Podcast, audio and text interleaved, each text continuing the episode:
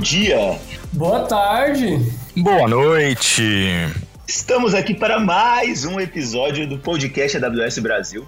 Primeiro apresentando nossos hosts. Senhor Clay, dê um oi para a galera. Fala pessoal, tudo bem? Senhor Nicolas. Olá, sejam bem-vindos. Aqui é o Nicolas Vulgo Marreta. Como estão? E aí, hoje, um episódio super especial porque temos a volta dele, Fernando Sapata. Fala galera topzeira, tudo bem com vocês? Primeiro, obrigado né, por me receber de volta né, no, no, no podcast. É um prazer ímpar e inenarrável estar aqui mais uma vez. Né, fiquei um tempo fora né, da, da, da AWS, voltei agora.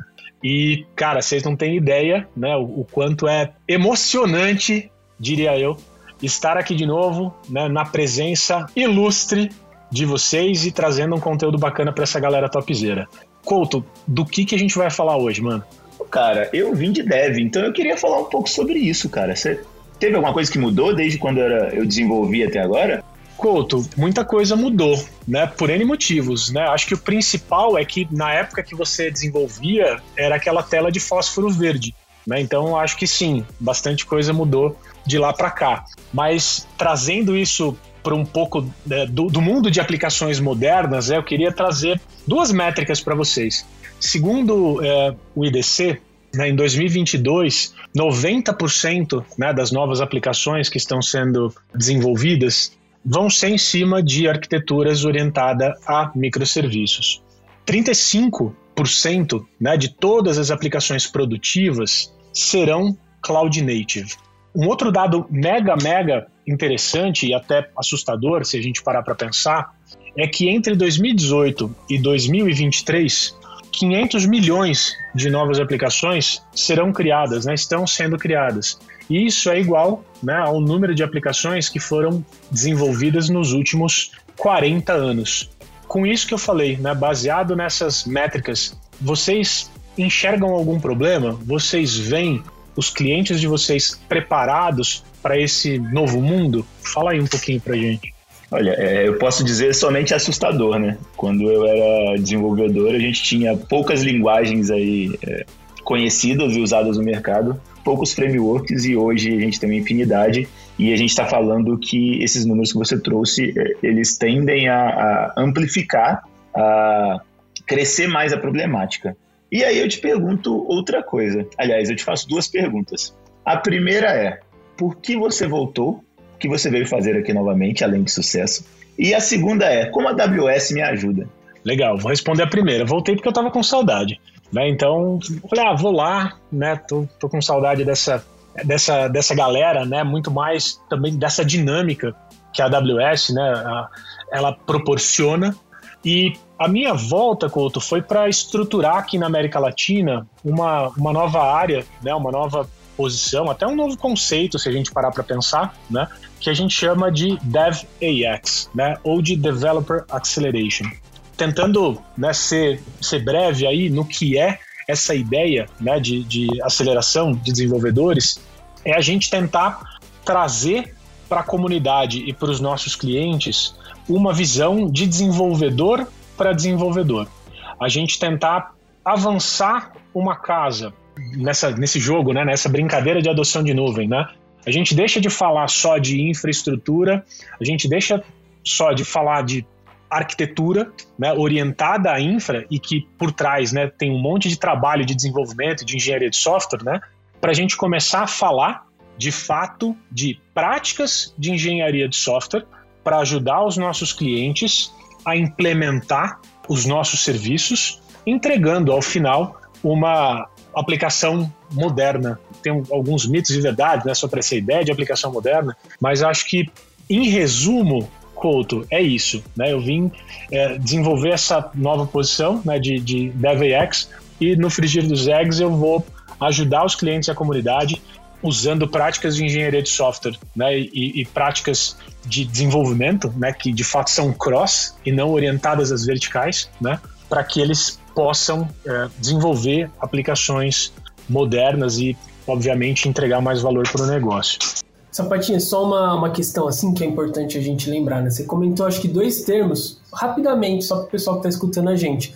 um pouquinho de aplicações modernas, trazer essa, esse conceito um pouquinho, né? E também Cloud Native, né? Porque quando você escuta aí fora, às vezes tem muitas pessoas que acabam utilizando esses termos ou não conhecem esses termos, e como a gente talvez vai utilizá-lo eles, uh, esses termos aqui, seria bom dar uma só uma passadinha rápida, pincelada para o pessoal estar tá acompanhando aqui a gente o raciocínio.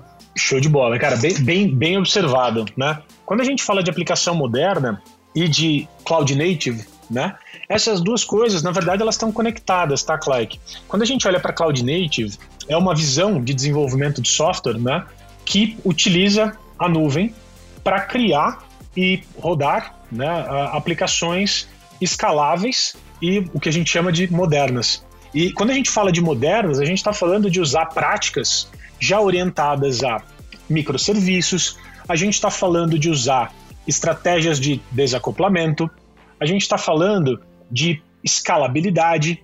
Então, é, é, muito comum a gente ouvir falar de duas terminologias: escalabilidade e resiliência.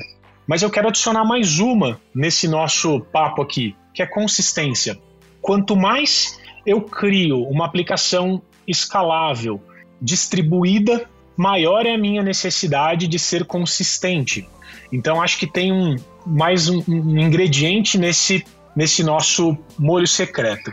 Cara, é bem explicado. E aí, Sapato, eu achei bem interessante é, o discurso, a posição, eu achei interessante essa preocupação da gente chegar até o desenvolvedor e a gente conseguir com que ele pense que vai rodar na nuvem, pense nesse tipo de aplicação. Mas no final do dia, cara, eu sou desenvolvedor e estou na minha empresa aqui. Como vai ser seu engajamento? Como é que eu chego até você? Como é que você trabalha junto comigo? Você vai vir, vai dar uma palestra e vai embora? Você vai me falar sobre escalabilidade e vai embora? Você vai acompanhar meu projeto? Como é que vai se dar isso no dia a dia? Acho que excelente, né, a tua, a tua pergunta, Couto. Quando, quando a gente olha, né, para essa ideia de DevAX, o nosso objetivo é ajudar os clientes ao longo de uma jornada, tá bom? Basicamente, a gente tem alguns diferentes tipos de engajamento, tá bom? Então, quando a gente olha para esses diferentes tipos de engajamento, vamos separar em quatro tipos. Eu não vou entrar muito no detalhe, senão a gente fica aqui até amanhã, né? Mas acho que um deles é o engajamento que a gente chama de one-to-many, que de fato vai ser muito mais orientado a uma palestra, um workshop prático, né? Uma sessão live no Twitch, por exemplo, um live coding.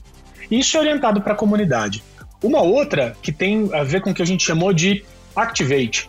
Então, a, a ideia de fazer o Activate é como que a gente habilita os nossos parceiros. Né? O ecossistema de parceiros na AWS é muito importante. Como que eu ativo esse ecossistema para que o parceiro também possa ajudar o cliente? Um outro tem a ver com assets reutilizáveis, que é pô, muito mais do que a gente falar, por exemplo, de CQRS, vamos entregar para o cliente algo que ele possa consumir e que seja reutilizável. Né? Uma arquitetura de referência, um CloudFormation, um workshop. E por último, não menos importante, é o engajamento que a gente está chamando de in-account, né? que é o engajamento de fato com o cliente, né? que tem a ver com a jornada. Quando a gente olha para a jornada, a gente pode separar o cliente em quatro estágios de adoção, tá bom? O primeiro é Discovery and Research, é aquele cliente que está começando na jornada de aplicações modernas, né? Ele ainda não experimentou o conceito e ainda talvez não saiba o valor que aquilo pode trazer para o negócio dele. A segunda é, é, o prototyping in POC, que é aquele cliente que está fazendo algum tipo de prototipação, está fazendo algum experimento, né? Então é, é, isso acontece muito com o arquiteto né, da conta. O arquiteto que está lá com o cliente acontece muito. Ele fala: não, vamos, vamos fazer um teste aqui com Lambda, por exemplo. O que você está fazendo de fato é ajudando o cliente a descobrir né, como aquilo vai funcionar na prática. Terceiro estágio é produção em escala. Né? O que, que é isso? É aquele cliente que já tem algum workload de aplicação moderna em produção, mas ele ainda não entendeu ou ele ainda não encontrou o mecanismo correto de como que ele leva essas práticas para toda a empresa. Né? Então ele tem um workload pontual moderno, mas o que, que, será que eu preciso mudar na cultura da empresa para que eu consiga escalar esse mindset né, e tenha um benefício de redução de custo, por exemplo? E o último estágio eu, chamei carinhosamente de Go Beyond. Qual é a ideia né, do, do, do Go Beyond? é a gente olhar para o cliente de fato que já entendeu como escala ou que está escalando e ajudá-lo a construir o futuro da nuvem e do negócio dele. Que tipo de ferramenta a gente precisa pensar junto que ele vai consumir daqui a algum tempo que vai ajudar o negócio dele a mudar de patamar, tá? Então é, é um pouco disso. Então o meu formato de engajamento ele é na jornada. É primeiro é, através de um assessment, a gente entende onde o cliente está, que momento da jornada ele está, e a partir dali nós temos uma lista de assets que fazem sentido para o momento dele. Esse asset ele pode ser o que nós chamamos de company-wide, ou seja, uma ação que ela tem que permear a empresa como um todo para que dê certo, e outros tipos de assets que têm a ver ou que são orientados ao workload. O que, que isso quer dizer? Ó, eu tenho uma aplicação aqui que eu preciso entender como que Saga vai me ajudar. Então a gente ajuda o cliente a implementar Saga dentro daquela aplicação, tá? E o ajuda ele a implementar é, a gente tem diversas ferramentas, professional services, treinamento, né? a gente tem um monte de, de coisas que a gente pode utilizar para ajudar o cliente a fazer e até com professional services a executar essa alteração, tá? Então, nosso objetivo não é ser pontual, nosso objetivo é ajudar o cliente em uma jornada. Sapata, muito interessante tudo isso que você falou, é, mas quando a gente, pelo menos na minha cabeça, quando a gente fala de jornada, de cliente, eu lembro que é, alguns anos atrás, quando estávamos as pessoas né, começando a ouvir falar de nuvem, tinha aquela, aquela questão de que pessoal de infraestrutura, pessoal de desenvolvimento, é, basicamente o pessoal de infra teria um pouco mais de dificuldade, porque na nuvem a gente está falando de APIs, né? Estamos falando de infraestrutura como código e tal. E teoricamente, o time de pessoas que já vinham do desenvolvimento teria mais facilidade.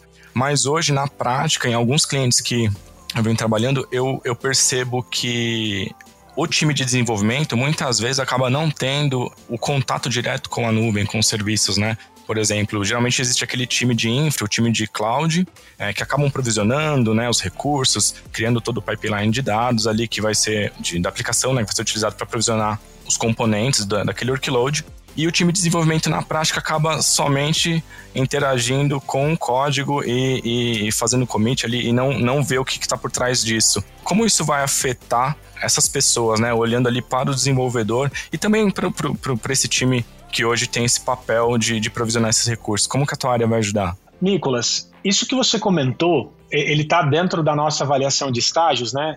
Entre o 3 e o 4, né? Que é o scaling e o go beyond. A gente chama isso de Developer Experience. Eu vejo de duas formas, uma positiva e uma negativa. Vou tentar explorar um pouco aqui. Por que, que algumas empresas optam né, por criar essa abstração na nuvem? Pode ser por controle, né, você de fato criar guardrails. Falei, vou criar um monte de guardrail aqui e quem está utilizando não sabe o que está usando, né? De fato, o que está por trás? Ele não sabe. É o que você comentou. Ele faz um commit, né? E a mágica do CI/CD né, o DevSecOps, acontece e o negócio está em produção, né, aquela aplicação está rodando. Isso, por um lado, é bom por quê? Porque você acelera. O mercado de TI hoje, a gente sabe, tem um turnover alto e é difícil para você contratar profissional que já está pronto dentro de uma determinada habilidade. Então, essa abstração né, e essa criação da experiência do desenvolvedor traz uma certa facilidade, que é você rapidamente colocar um profissional no time, né, on board, ele vai lá, desenvolve e o código dele rapidamente está em produção, ele não sabe o que está acontecendo. Quando a gente fala de dev experience para o lado ruim, cada vez mais o desenvolvedor está distante do potencial da nuvem, na minha visão. Pensa, a AWS tem lá mais de 175 serviços e se a empresa não tiver uma experiência de desenvolvedor habilitada para todos esses serviços, o desenvolvedor só vai usar aquilo que está habilitado.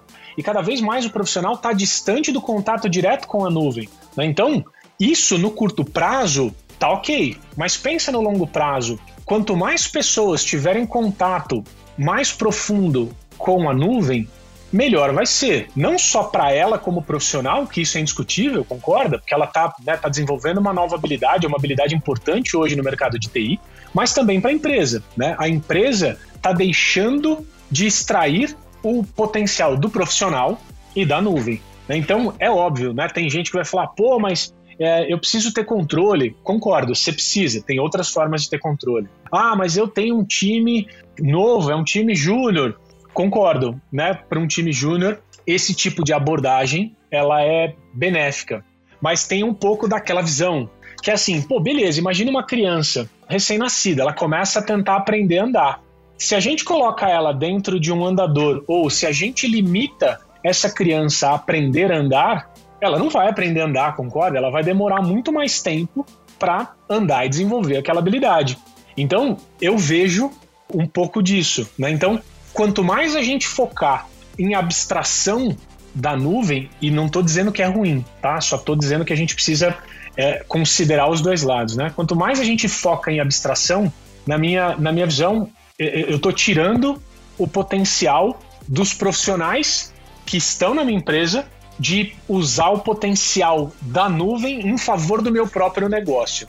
Né? Então, tem um, um, equilíbrio difícil, na minha visão, de entender né? e, e, e conseguir balancear. Tá? Então, a, a, acho que é um pouco disso. Né? Não, acho que me estendi um pouco aqui divagando sobre esse tema, mas eu, eu acho que a gente precisa voltar um passo e sim, né? esse é o meu papel. Ajudar as empresas a entenderem qual é o melhor equilíbrio. Para isso, você foca em Developer Experience.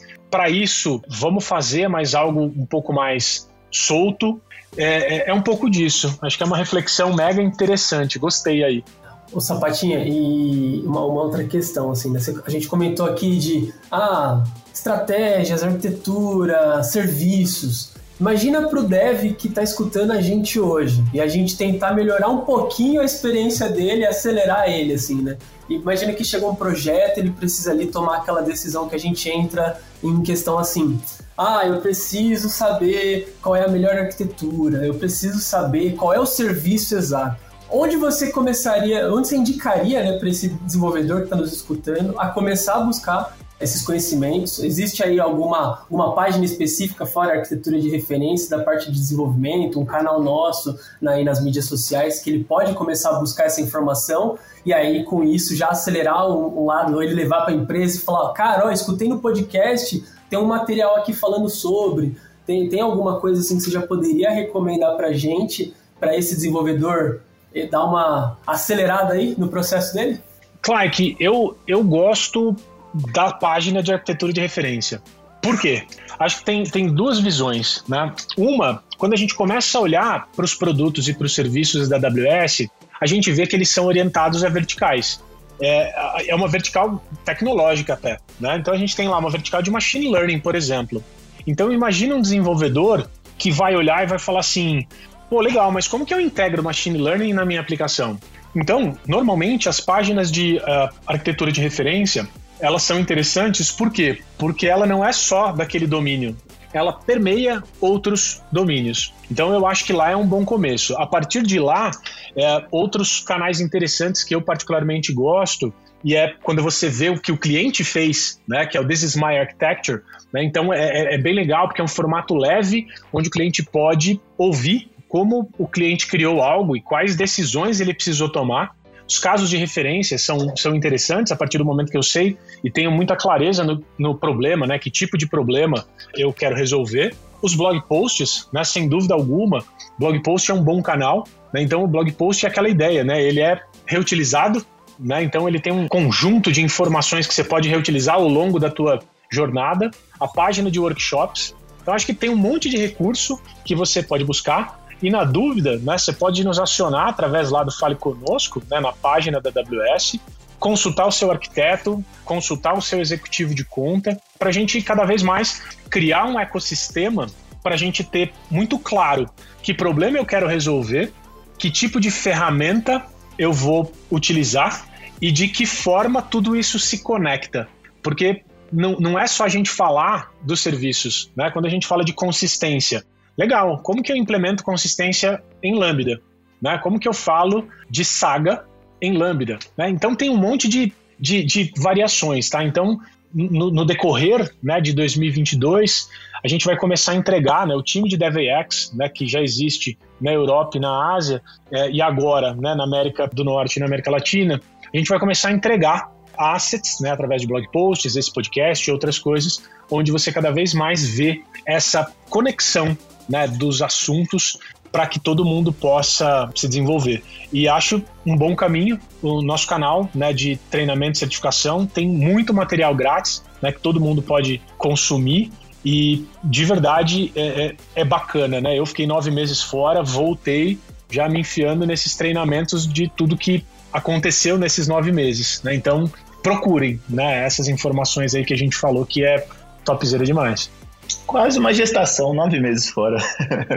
Pessoal, vamos encerrando esse episódio. Sapata, muito obrigado, cara. Muito bem-vindo aí novamente. Claike, por favor, dê um adeus pra galera. Tchau, pessoal. Tudo de bom. Obrigado por mais esse episódio. Beijos. Senhor Nicolas. Muito obrigado, pessoal, por ficar com a gente até aqui. Espero vocês nos próximos episódios. Tchau. E senhor Sapato, eu vou deixar a honra de encerrar esse ótimo episódio para você. Muito bem-vindo de volta, viu? Mestres, eu que agradeço o convite, o espaço e a oportunidade, exclamação, né, de falar sobre a minha nova posição, né, o que, que eu vim fazer. E, de verdade, contem comigo, contem com a AWS, contem com o Nicolas, com o Clyde, com o Couto, que são arquitetos, né, dentro desse nosso ecossistema aqui. E bora lá, vamos junto. De novo, pessoal, obrigado demais e nos vemos ou nos ouvimos nos próximos episódios. Tchau e tchau, tchau.